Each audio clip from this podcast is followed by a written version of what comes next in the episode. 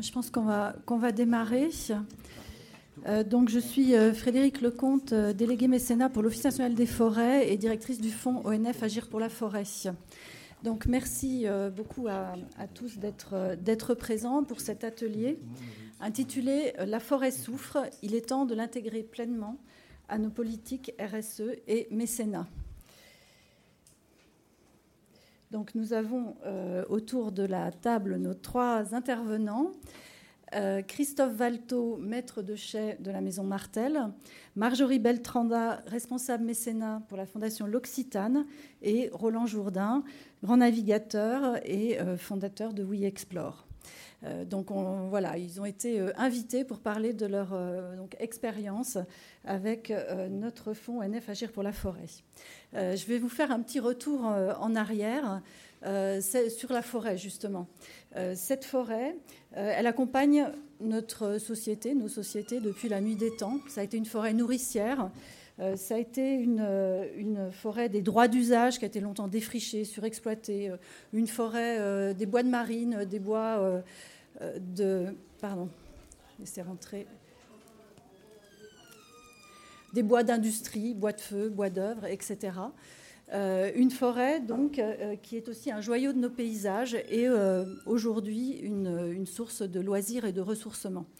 Et effectivement, c'est très important de, de, constater que cette, cette, forêt française, elle,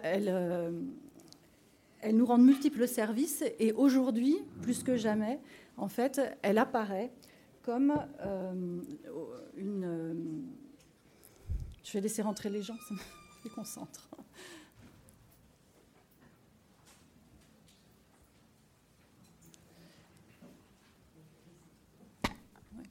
donc, donc, euh, cette forêt qui effectivement rend de multiples services euh, à la société depuis toujours, elle apparaît aujourd'hui face aux grands défis euh, du changement climatique et de, la, et de la biodiversité comme quelque chose d'absolument essentiel à la fois à la survie euh, de notre planète et, à la survie de, l'humanité.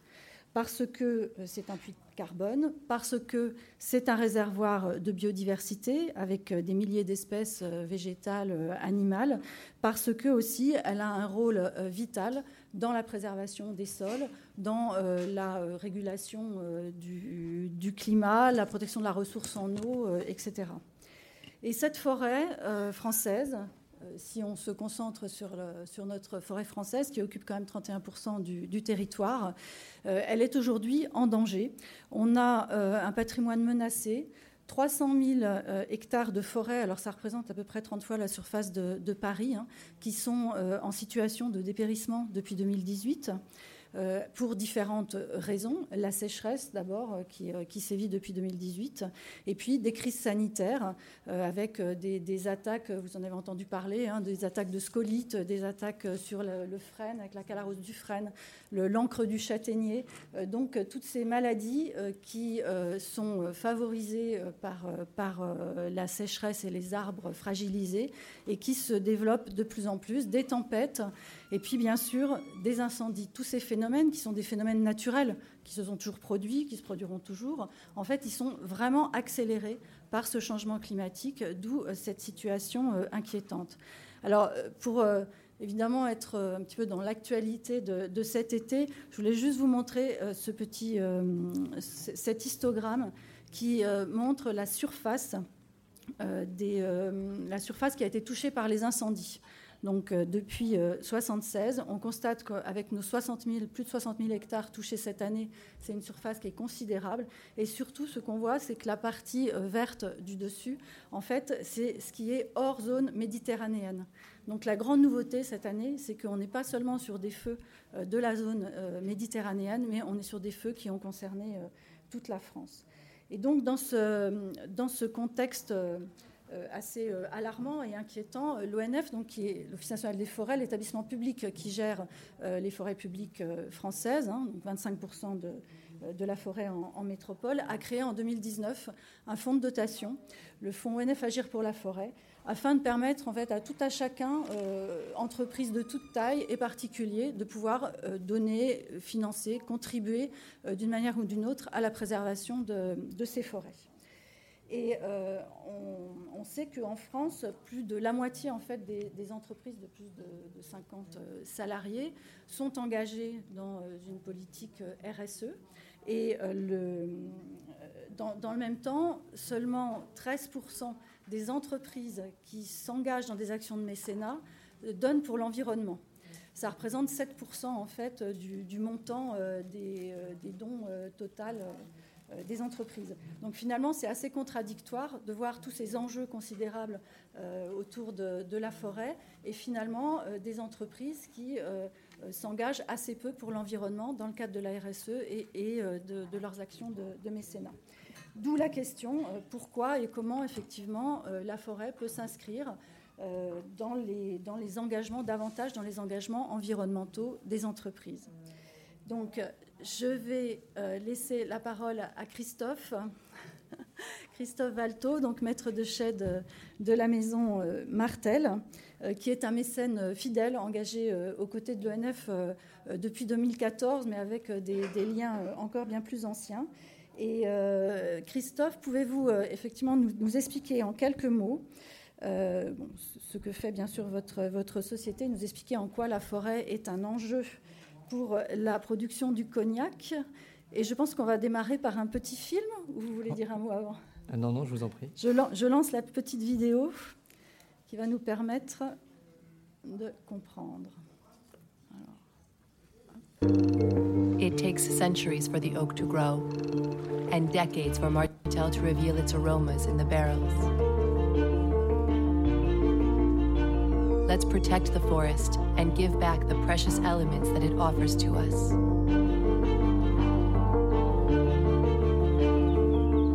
It's in the heart of a unique forest that the cellar master selects the fine-grained Cecilius oak. This variety contains the qualities that forge the character of Martel cognacs.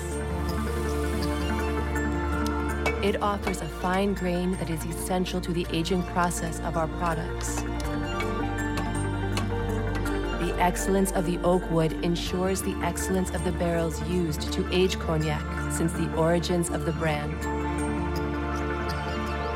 Martel and the National Forestry Office are working together to make this forest a sustainable place that respects the cycle of nature as part of an inestimable patrimony.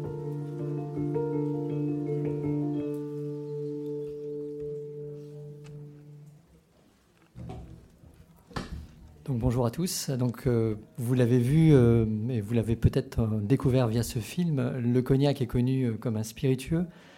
ce qui est important pour considérer le cognac, c'est que, tout à, en tout cas la société Martel pour laquelle je travaille, la maison Martel, nous avons plus de 300 ans d'histoire. Nous, sommes, nous avons été créés en 1715.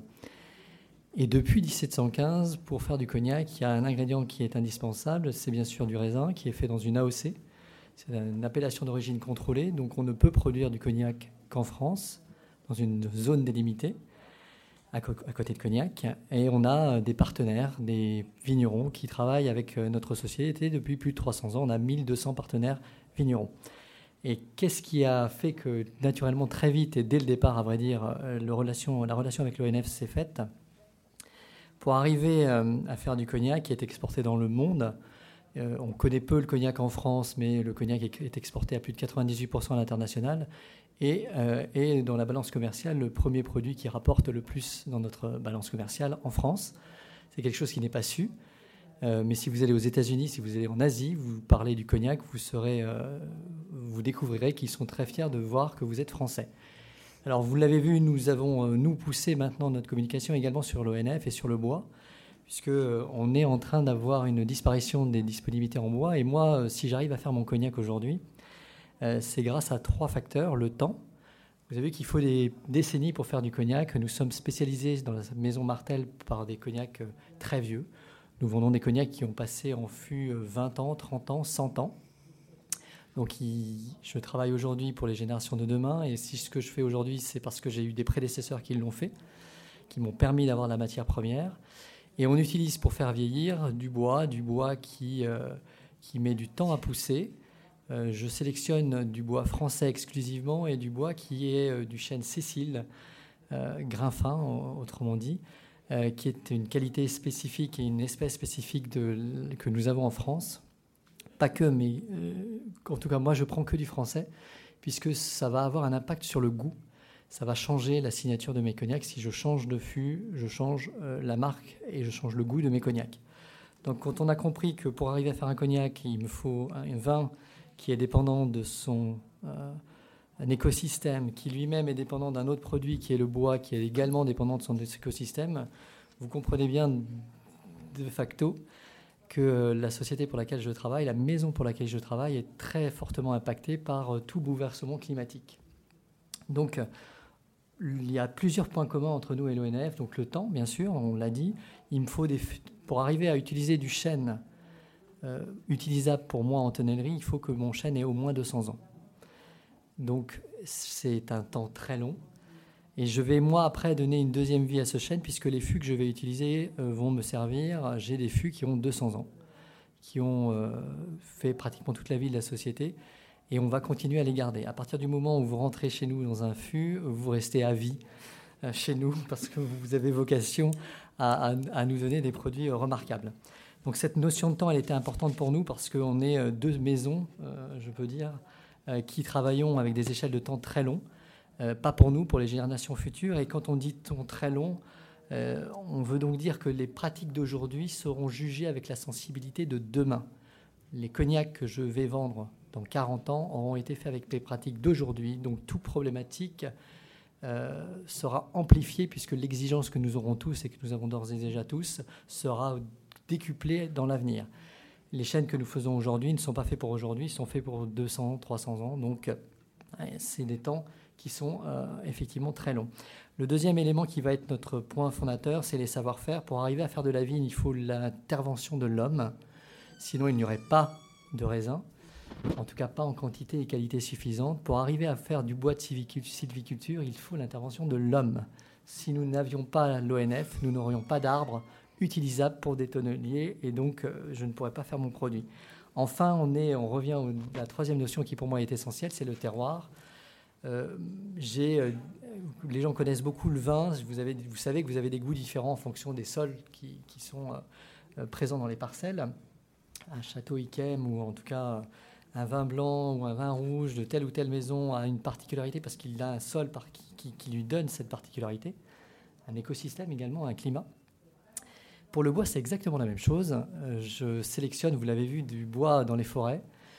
Euh, pour être honnête, c'est pas moi qui vais dans les forêts tout le temps. Euh, c'est bien sûr des tonneliers et des mérandiers qui travaillent avec nous depuis plusieurs générations. Et, par contre, moi, je suis capable de vous dire, quand je déguste une eau de vie, de vous dire de quelle forêt vient le chêne qui a servi pour le vieillissement, puisque euh, la forêt de Troncet va donner une particularité différente par rapport à la forêt de Bercé, qui sera également différente par rapport à celle de, de, de la Mièvre, etc. Donc vous avez un phénomène de terroir qui s'exerce également dans le chêne. C'est quelque chose qui est peu connu. Moi, je vous assure que c'est quelque chose qui est très important pour moi. Donc effectivement, euh, partant de ce constat, on avait beaucoup, beaucoup de liens avec l'ONF. Euh, et qui font que euh, on travaille avec vous depuis très longtemps. Et vous allez le voir, on a souhaité aller un peu plus loin dans ce partenariat. Voilà, donc euh, effectivement, on comprend bien les, enjeux considérables qui sont, qui sont les vôtres autour de la, de la forêt. donc, quelles actions concrètes? Est-ce que vous pouvez nous présenter effectivement les actions concrètes que vous avez engagées depuis ces quelques années à nos côtés?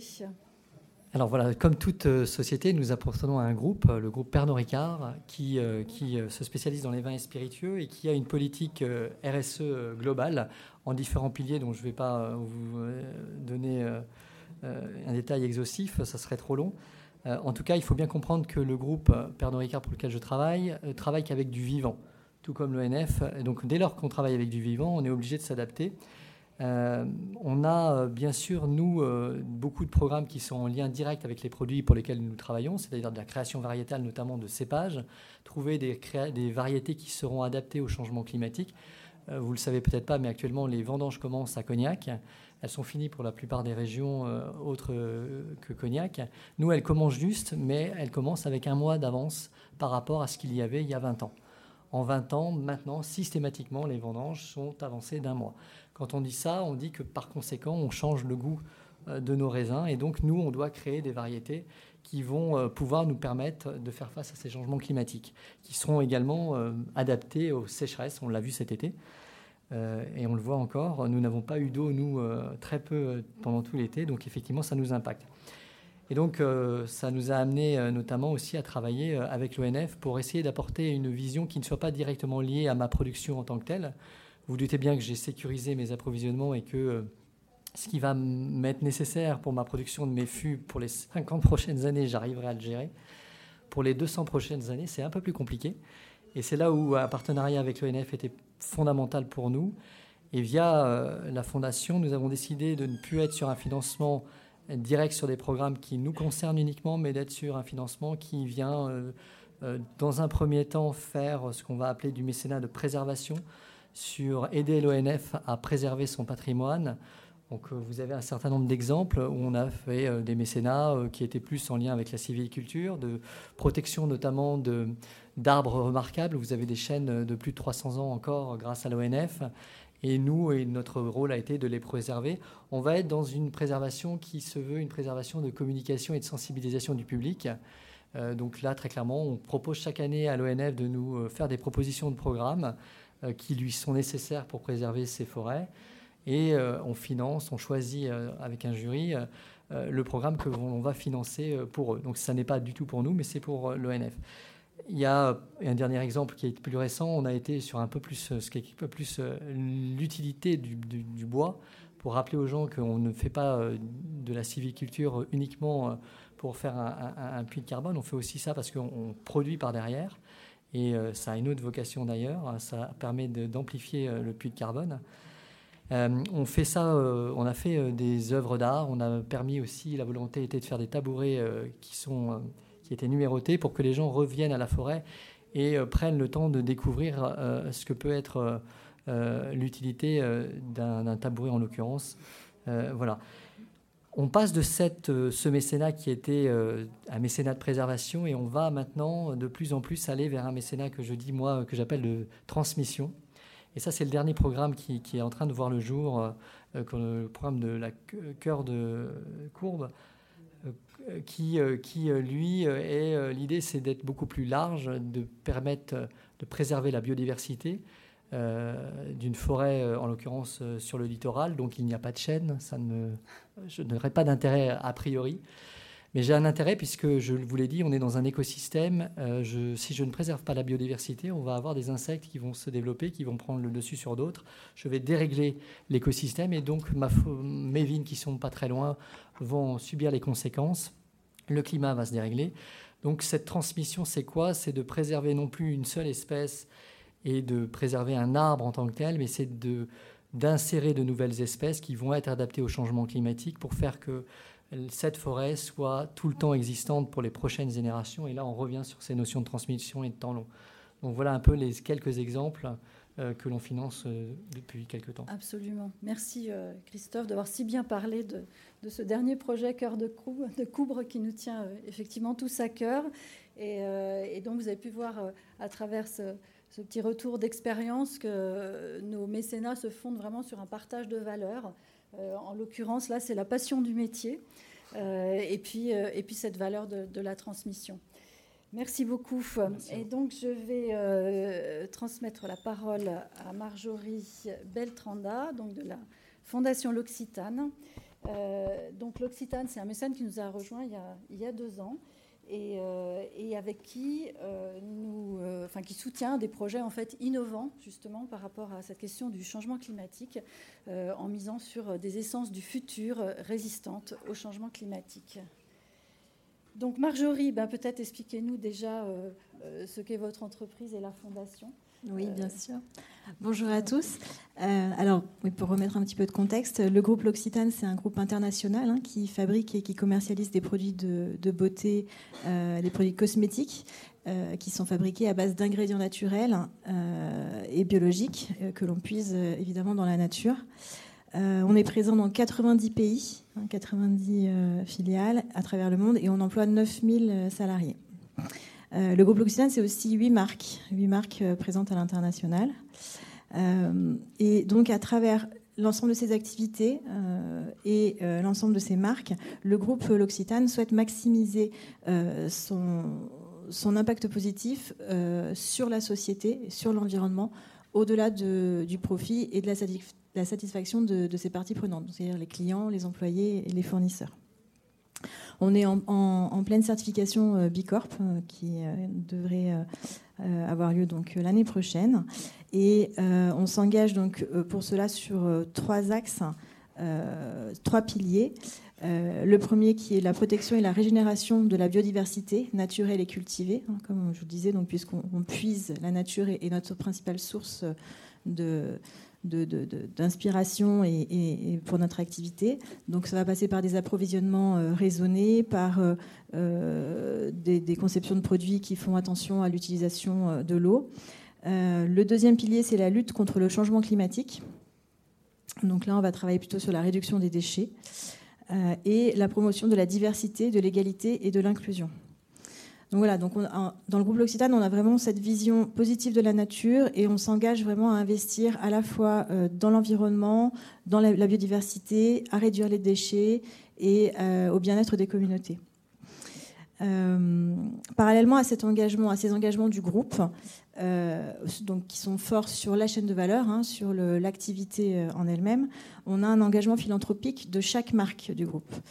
Euh, et l'Occitane a sa propre fondation qui a été créée en 2006 euh, et qui soutient euh, des projets d'intérêt général dans trois champs d'action, donc qui sont la lutte contre la cécité évitable, le leadership féminin au Burkina Faso et la préservation de la biodiversité évidemment dans le monde, ce qui nous amène ici aujourd'hui. Donc sur ce dernier axe qui est la, préservation de la biodiversité, euh, à la Fondation, on a choisi de, travailler sur trois types de projets qui nous paraissaient euh, indispensables pour, aider à, protéger, à régénérer euh, la biodiversité. le premier des, projets qui permettent la conservation de variétés locales de terroirs qui sont rares ou menacées. Le deuxième type de projet sont des projets de promotion de, pratiques agricoles régénératrices ou d'agroforesterie. Et enfin, le troisième, les troisièmes types de projets, c'est euh, des projets de restauration d'écosystèmes forestiers dégradés, euh, soit par le changement climatique, soit par l'activité humaine. On intervient donc depuis toujours hein, en fait, euh, à la Fondation sur des projets de préservation de patrimoine naturel et de préservation de la biodiversité en Provence, puisque c'est le berceau de, la marque euh, L'Occitane. Euh, bah, depuis 2019, on intervient dans le monde en accompagnant nos filiales sur des projets locaux euh, de territoires qui répondent à leurs enjeux locaux hein, de, préservation de la biodiversité. Et depuis cette année, on a lancé également un, appel à projet de plus grande envergure dans les hotspots de biodiversité pour répondre euh, voilà, à des besoins dans des zones là où il y a vraiment euh, des, enjeux euh, cruciaux et pour avoir aussi plus d'impact. Merci. Alors, est-ce que vous pouvez nous expliquer, parce que c'est une, histoire que j'aime bien entendre, comment est né finalement ce partenariat avec nous, l'idée, et puis cette idée effectivement de soutenir la forêt méditerranéenne dont vous êtes proche? Oui, tout à fait. Alors, en fait, tout est né euh, finalement. Euh, donc, pendant, de nombreuses années, comme je vous le disais, on était, euh, on investi en Provence sur des projets de préservation de patrimoine naturel. Et en 2016, on était partenaire du comité français de, de l'UICN pour soutenir l'élaboration de la liste rouge des écosystèmes méditerranéens menacés. Euh, donc, euh, en fait, c'est tout un travail d'identification des écosystèmes, d'évaluation. Vous savez, savoir si un écosystème est vulnérable, quasi menacé, menacé. Et euh, fin 2018, donc ils avaient travaillé sur les écosystèmes forestiers méditerranéens. c'est un premier chapitre. Et fin 2018, les résultats de cette première évaluation est, sortie euh, donc, euh, en communiqué de presse et euh, montrait que sur les 19 écosystèmes qu'ils avaient étudiés, 21% des écosystèmes forestiers étaient menacés et 37% quasi menacés, parmi lesquels on retrouvait les forêts de châtaigniers, les forêts de chêne-liège et les forêts notamment de pins, de pins salzman et de pins maritimes. Euh, en fait, les, pressions et les menaces qui s'exercent sur, euh, ces forêts de pins euh, sont, sont, dues essentiellement pour, information, à l'artificialisation et à l'urbanisation des, territoires, et aussi au changement climatique hein, qui rend les, territoires de plus en plus arides et de plus en plus propices aux, incendies. Donc, suite à ces résultats, et parce que on, voilà, on, était engagée sur euh, la restauration des écosystèmes euh, forestiers dégradés, je me suis rapprochée, on s'est rapproché avec l'ONF. Je, suis allée à leur rencontre pour savoir un petit peu, ben, d'abord prendre contact, savoir ce qui était envisageable de faire. Est-ce qu'il y avait des projets voilà, pour, soutenir cette restauration de, des forêts dégradées. Et ils nous ont proposé un projet ben, qui nous a beaucoup plu, un projet innovant, tourné vers le futur, qui faisait partie intégrante du programme Made for Future, si je me souviens bien, hein, c'est ça. Euh, et voilà, qui permettait de voilà d'aller financer une démarche euh, d'amélioration des connaissances aussi. Donc on était à la fois sur un projet de terrain, de plantation et euh, d'études. Donc on a soutenu deux expérimentations comme ça hein, en forêt domaniale des gorges du Sas et de la forêt de Cousson euh, en Provence. Ça consistait à planter donc des, îlots euh, de, pins d'essence méditerranéenne qui venaient de, régions un peu plus arides, du côté des Balkans, de Turquie, pour voir comment euh, ces, ces, essences mélangées à d'autres allaient être assez résilientes allaient rendre la forêt assez résiliente pour lutter contre le changement climatique dans les années à venir.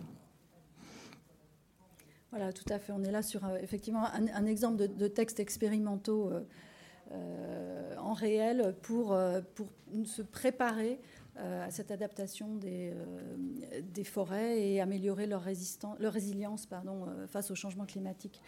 vous avez également associé vos filiales et vos collaborateurs à, cette, à cette démarche. Quelle a été finalement la résonance au sein de l'entreprise? Oui, tout à fait. Alors, euh, comme je vous le disais, depuis 2019, on demande, on accompagne nos filiales euh, dans le soutien à des projets euh, locaux de territoire. Et effectivement, suite à ce premier projet pilote hein, qu'on a mené avec vous, avec le Fonds Agir pour la forêt, l'Occitane France, la filiale France, a, a souhaité rejoindre le Fonds Agir pour la forêt en soutenant un projet, alors là, davantage porté sur la conservation, puisque c'est un, projet de, conservation et de reproduction d'une essence rare, euh, l'ormelis. Ça de l'ormelis euh, qui se trouve essentiellement donc, qui est dans la forêt de Compiègne en, région parisienne. Et euh, donc ce projet permettait de, voilà, de, reproduire, de démultiplier euh, ces, semences pour les mélanger à d'autres semences et les, les, replanter en forêt de Compiègne. Euh, donc ça, c'est pour le côté euh, filial. Et euh, par rapport à, l'association des, salariés, vous me posiez la question, effectivement, depuis quelques temps, on, essaye d'associer nos salariés pour qu'ils deviennent aussi des ambassadeurs de nos engagements dans, le groupe. Et on met en place des programmes d'engagement salarié. donc, qui ont, prennent différentes formes, des journées de volontariat, mais aussi l'arrondi sur salaire. Et on encourage nos salariés à contribuer euh, à travers des, une dotation sur, euh, sur leur salaire. Alors souvent, c'est les centimes après euh, la virgule là, qui, qui donnent au profit de projets que, que la fondation, que le groupe soutiennent. c'est un très très bon vecteur à la fois de communication interne pour véhiculer, de sensibilisation et, et d'engagement pour, pour les salariés.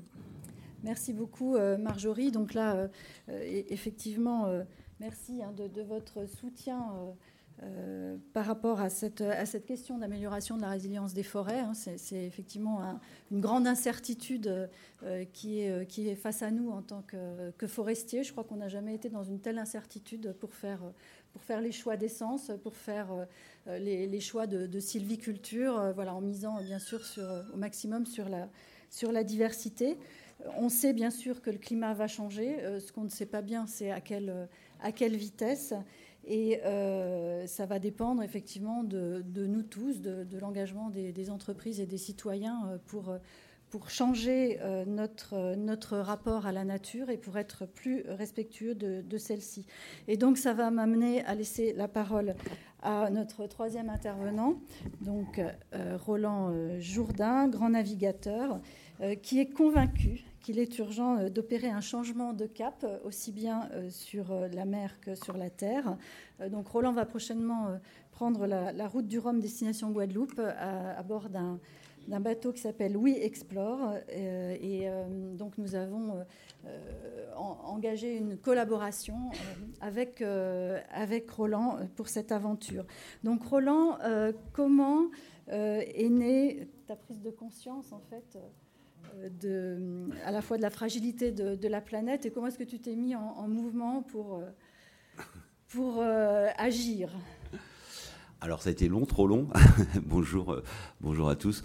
Euh, d'abord, je, suis breton, je suis d'origine bretonne. En, Bretagne, il n'y a, qu'un seul terme pour, pour les deux couleurs, le vert et le bleu. C'est le glaze.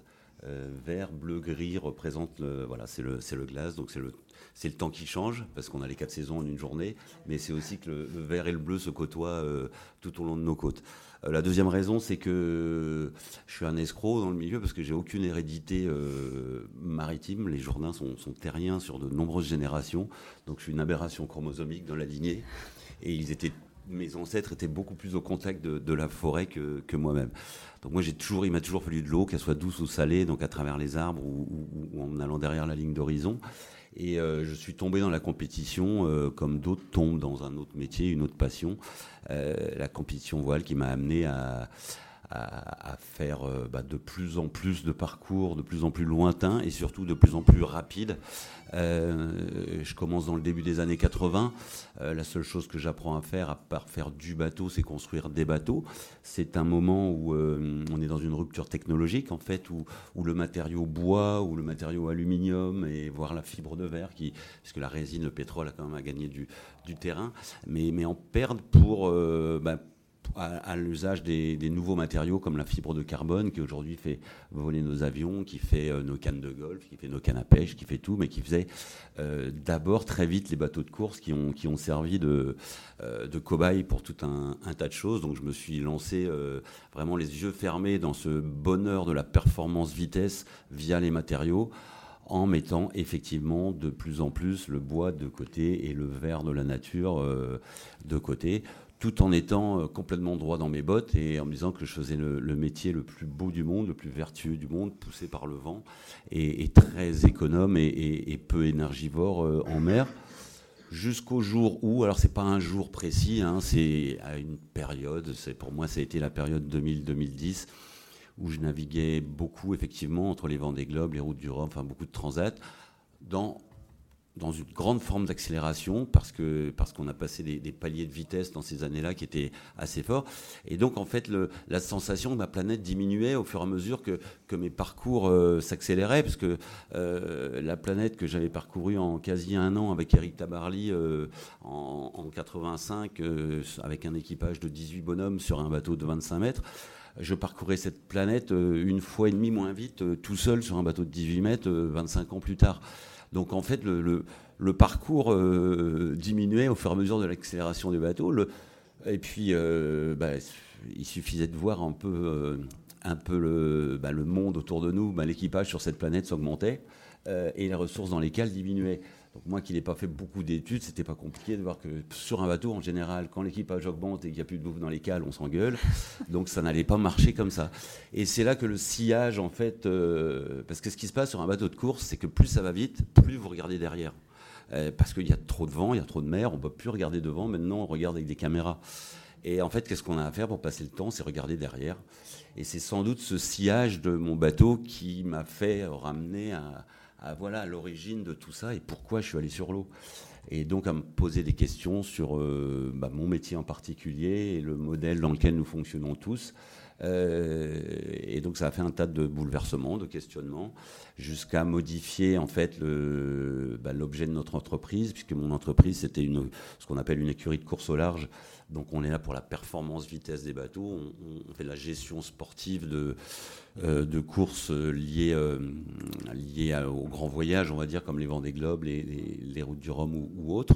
Donc l'idée était déjà de faire une transmission, de transmettre nos savoirs de jeunes skippers, euh, mais, à un moment donné, ça s'est imposé à nous déjà de, comprendre combien on coûtait à la planète, combien mon activité coûtait à la planète. Donc, c'est passé par un bilan carbone qu'on a fait il y a une, douzaine d'années maintenant. Mon petit Vendée Globe illustré, il coûte combien à ma planète et donc on a appris les chiffres, c'est super, mais j'ai jamais été très bon en chiffres. Et, le bilan carbone, même si on s'affine, etc., je pense que c'est comme les bilans comptables, on peut faire dire ce qu'on veut aux, chiffres. Euh, je voulais faire à côté. Et puis ben là, ça a été le retour vers euh, ce que je savais très bien faire en observation, c'est-à-dire qu'on jalouse la nature, nous, à longueur d'ontemps, quand on est au large, dans l'aérodynamisme des, oiseaux ou l'hydrodynamisme des cétacés ou des, ou des poissons. Euh, c'était de se retourner vers la nature et, ces arbres et ces herbes qui savent très bien faire tenir leur structure debout depuis des millénaires comment, avec nos technologies du troisième millénaire, on pouvait réinventer une histoire et se réapprivoiser les uns les autres en impactant moins? Et donc, mon bureau d'études qui était lié à la performance vitesse euh, est devenu Keros Environnement, qui, euh, qui, est lié à la performance environnementale aujourd'hui. Et, euh, le bateau We Explore, bah, sur lequel on, embarque ensemble avec l'ONF, est le résultat de, ce chemin, en fait, qui pour moi est ma conclusion à l'heure d'aujourd'hui, c'est que dans le monde des matériaux, comme dans le monde de l'énergie ou comme dans beaucoup de choses, la technique et la technologie va nous aider à faire des transitions, mais si on ne change pas nos comportements, nos usages, nos regards sur les choses, euh, tout cela sera des coups d'épée dans l'eau. Et si le bateau s'appelle We Explore, il est, issu aussi de l'inspiration de, ben, la fondation du fonds de dotation qu'on a créé il y a une dizaine d'années maintenant au sein de notre petite écurie. Euh, qui est euh, la mise en avant de ces explorateurs du monde de demain qui, qui ont compris la finitude des choses et, l'infinitude de solutions qu'on a à trouver ensemble dans le, dans le vert et le, et le bleu. Merci Roland. Euh, je vois que le temps tourne. en quelques mots, est-ce que tu peux parler en tant que capitaine de notre collaboration en faveur aussi des, littoraux et, de l'océan en particulier en, général? Mais oui, alors cette collaboration, bah, le fruit de, elle est le fruit de rencontre, comme euh, voilà, les, comme les plus belles choses se, font, et, ça a été tout naturellement que je regarde Samuel, mais, mais c'est vrai, lier ce vert et ce bleu, c'est quoi? Bah, La forêt, l'océan, c'est nos, ce sont nos puits de carbone, c'est nos vies. Euh, les sauvera, les sauvera-t-on pas? Mais si on sauve quelqu'un, on les sauvera ensemble. Et de toute façon, eux, ils se sauveront, c'est nous qu'on ne sauvera pas. Euh, donc, que peut-on faire pour être en harmonie avec euh, eux? En tous les cas, on veut revendiquer ensemble un travail commun euh, sur l'unité des choses. je crois que c'est essentiel qu'on ouvre enfin encore les yeux, qu'on soit dans la coopération. Le monde du vivant nous le montre tous les jours. L'espèce humaine est partie dans une folie de compétition que j'ai très bien alimentée dans mon, dans mon propre métier. Et donc le côté décarbonation est, évidemment un élément essentiel de notre collaboration euh, euh, ONF et We Explore, la, la mer, la terre, l'océan, la forêt mais décline aussi tout ce qui vient d'être dit, euh, la biodiversité, le, savoir-faire humain des, travaux. Je crois que les plans B, c'est urgent. Il faut, les, il faut les mettre en action. On ne sait pas demain, euh, en termes de matériaux, qu'est-ce qui va exister. La fibre de verre qu'on croyait euh, ad vitam aeternam, elle, elle, a augmenté de 200% les mois derniers. C'est la même chose pour un tas de matériaux. On va retrouver le bois pour des tas de choses. J'espère le plus longtemps possible pour les barriques, parce que c'est quand même essentiel, mais pour un tas d'autres choses. Euh, et donc, ensemble, on va euh, voilà, porter cette parole euh, du grand large au littoral, au cordon dunaire, à la forêt, à la forêt primaire. Merci beaucoup, merci Roland. Donc, bah, merci pour vos, interventions. En fait, on, le voit, nos partenariats à travers euh, le mécénat, à travers la générosité, la philanthropie, euh, finalement racontent de belles histoires. Euh, donc je ne l'ai pas précisé tout à l'heure, c'était sur la, diapositive, mais le fonds ONF Agir pour la forêt, il a vraiment vocation à financer des projets très concrets ancrés dans les territoires, en forêt publique, des projets d'intérêt général, et dans toutes les thématiques qui ont été évoquées dans, dans les exemples cités. Donc merci beaucoup.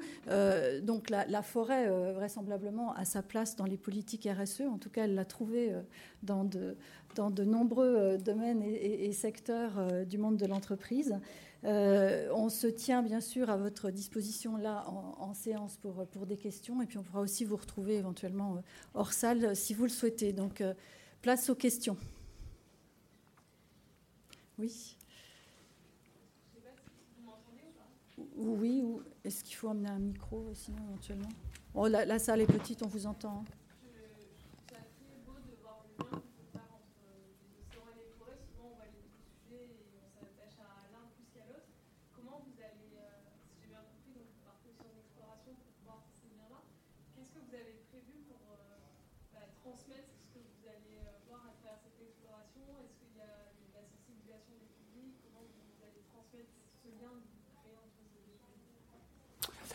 Alors dans, dans, le, dans, dans, les actions de, We Explore, euh, au, sens large, oui, la partie euh, sensibilisation est, très importante et, pédagogique. Alors on a déjà des, des relais, euh, euh des relais avec euh, des systèmes scolaires. Euh, le milieu étudiant, de, de, plus en plus, on l'a remarqué.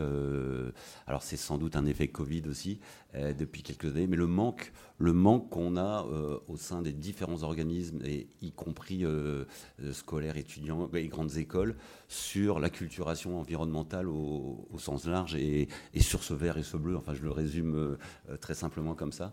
Donc, on a des programmes en, en commun qui vont euh, avoir lieu. Là, le, premier, chapitre commence à s'écrire euh, à la route du Rhum. Donc, en, en, Guadeloupe, on a des, choses qui vont se, préparer avec les écoles euh, guadeloupéennes. Moi, j'espère entre nous, je ne sais pas si c'est un club, si on a le droit de dire ou pas, mais j'aimerais. Il faut que ce bateau soit utile, il faut qu'il ouvre de nouvelles voies. Et, un bateau, comme n'importe quel objet, euh, plus il est utilisé, moins il impacte. Donc un bateau de course, à mon sens, euh, ça peut être un bateau de transport aussi. Ça va être le cas pour euh, We Explore. On va revenir des Antilles avec du fret maritime. Euh, symbolique, certes, mais quand même pour parler de ça et pour ouvrir, pour ouvrir ben les, les, les, voies. Il y a encore beaucoup de choses à faire sur le, le transport maritime. Donc on peut embarquer là-dedans les bagages des enfants en particulier, parce qu'on a beaucoup de, de, choses à faire avec eux. Mais moi j'ai pas envie de rejeter le bébé tout le temps hein, sur, euh, sur les jeunes et les enfants. C on a quand même beaucoup de boulot de nos générations à nous euh, pour pas leur transmettre une trop grosse galère. Quoi. Euh, donc en fait, on est sur tout moyen de, de médiation et, de, et, de, faire savoir notre, notre action commune on a un vrai enjeu, hein, effectivement, aussi euh, en termes d'éducation euh, à la forêt, à l'environnement, éducation à l'éco-citoyenneté. Et, c'est vrai que c'est quelque chose euh, au sein des équipes de l'ONF qui, est très important. Et là, on espère, avec cette, route du Rhum entre le littoral métropolitain et la Guadeloupe, bah, peut-être faire naître un effet miroir, un lien aussi pour parler de ces forêts d'outre-mer. Parce qu'il faut savoir qu'en France, on a beaucoup de forêts d'outre-mer, hein, ça représente 6 millions d'hectares. Donc c'est euh, de forêts publiques, c'est assez considérable. Et, euh, et c'est ces forêts-là aussi qui sont les plus riches en biodiversité, donc c'est important. Oui, je vous en prie.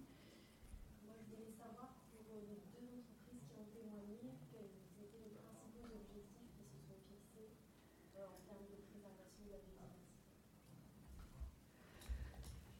Qui prend la parole en premier, Christophe Marjorie Marjorie alors, pour les objectifs sur la biodiversité, alors, euh, ça, dépasse uniquement le, le, problématique de Père enfin de Martel. C'est, on est dans des filières, on est dans des écosystèmes. Donc nous, on travaille très concrètement pour ce qui est de la biodiversité, sur ce qui est de la viticulture de demain. Vous en avez parlé, c'est la viticulture régénératrice. Il y a un changement profond des pratiques qui est en train de s'opérer avec euh, moins de mécanisation, parce qu'on on se pense beaucoup tout de suite, quand on parle de ré, régénératrice, à l'impact euh, produits chimiques, certes, on, va vers le bio ou en tout cas euh, vers plus euh, de respect et moins d'intervention, euh, certes. Donc on a de la création variétale pour essayer de moins polluer, c'est-à-dire des variétés, des vignes déjà naturellement résistantes qui ne nécessitent plus d'intervention de l'homme. Mais également, quand on veut préserver la biodiversité, vous avez parlé d'arboriculture, on est sur l'intégration de, des arbres dans les vignes, donc de plus avoir des paysages uniformes euh, et d'intégrer bien ça dans un écosystème avec euh, tous les avantages et inconvénients que ça fait. Donc il y a une révolution qui est en train de, se de s'accélérer. Euh, on parle de matière aussi. Euh, le bois devient un des matériaux essentiels parce que tout ce qui vient du, du pétrole devient problématique, devient hors de prix certes, mais sera surtout euh, plus disponible dans peu de temps. Donc voilà, donc il y a, ça. Après, euh, il y a tous les autres programmes que soutient le groupe euh, globalement sur la biodiversité. On, en parle avec l'ONF. Nous, on est international, donc on a aussi des actions dans tous les pays dans lesquels euh, on exporte nos produits, soit la Malaisie, la Taïwan, parce qu'ils sont pas mal concernés par le réchauffement climatique, euh, les États-Unis, l'Amérique du Sud, etc On parle du bateau aussi. Pour préserver la biodiversité, il faut que quand on est sur des produits d'export, il faut aussi ne plus polluer quand vous exportez vos produits. Donc on est l'une des premières sociétés, Martel Montpère et Jouette, à avoir financé. Notre bateau est en cours de construction, un bateau à voile pour exporter nos produits de demain. On est sur aussi des problématiques de packaging. Euh, réduire euh, l'impact de nos packaging. Donc on exportera probablement à terme nos produits, non plus comme on le faisait euh, depuis quelques centaines d'années en bouteilles, on le fera probablement dans d'autres matériaux. Voilà, et c'est là où on va se rejoindre. La préservation de la biodiversité, elle est globalement dans une politique de RSE globale. Il faut changer nos pratiques dans tous les milieux qui nous concernent. Ça va de la production jusqu'à l'exportation, jusqu'à la communication avec ces petits outils qui va probablement falloir changer un jour ou l'autre. Merci Marjorie. Oui, je, vous rejoins également. Hein. les objectifs de biodiversité sont euh, d'enjeux plus globaux hein, au niveau du groupe, au niveau du groupe, pardon. Euh, ça va. Euh, là, je peux vous donner des exemples. On travaille par exemple sur en Ardèche, on a une usine. On travaille par exemple sur l'usine sèche à 2025, avec un système de, recyclage de l'eau pour l'utilisation et la fabrication de, nos produits. Euh, ça, se passe aussi par l'approvisionnement euh, durable et, équitable des, ingrédients. Euh, ça passe aussi par des projets de, contribution, parce que donc dans le groupe, on, mesure constamment notre impact, hein, notamment notre impact, notre, on fait notre bilan carbone, on réduit autant que possible, hein, comme je disais, les déchets en, réduction, en, réduisant l'utilisation des plastiques et tout ce tout ce qu'on ne peut plus réduire, quand on arrive à, un moment, on ne peut plus réduire, on contribue. Et on contribue par des projets de, puits carbone. Euh, ça, c'est géré au niveau du groupe et non pas de, la fondation. Euh, donc voilà, ça, des enjeux plus globaux, les objectifs plus globaux. Euh, après, je dirais de manière dans la voie philanthropique, pour le mécénat, les objectifs, c'est de financer et de soutenir des projets qui soient des projets à impact, comme je disais, euh, qui, ont un impact sur la régénération et la restauration des écosystèmes. Donc on va parler en surface régénérée, restaurée par la plantation d'arbres, par, la plantation, par les nouvelles pratiques agricoles euh, d'agroforesterie. Et également, euh, on intègre pleinement les communautés locales. Donc on va s'attacher également à, ce qui est le, le plus de bénéficiaires aussi possible, que ce soit fait de façon plus qualitative possible pour les bénéficiaires, les communautés locales, les producteurs et les familles de producteurs. Merci beaucoup. Une dernière euh, question, je crois qu'il nous reste une minute. Non Très bien. On va devoir libérer la salle. Donc merci beaucoup euh, à nos intervenants. Merci à vous.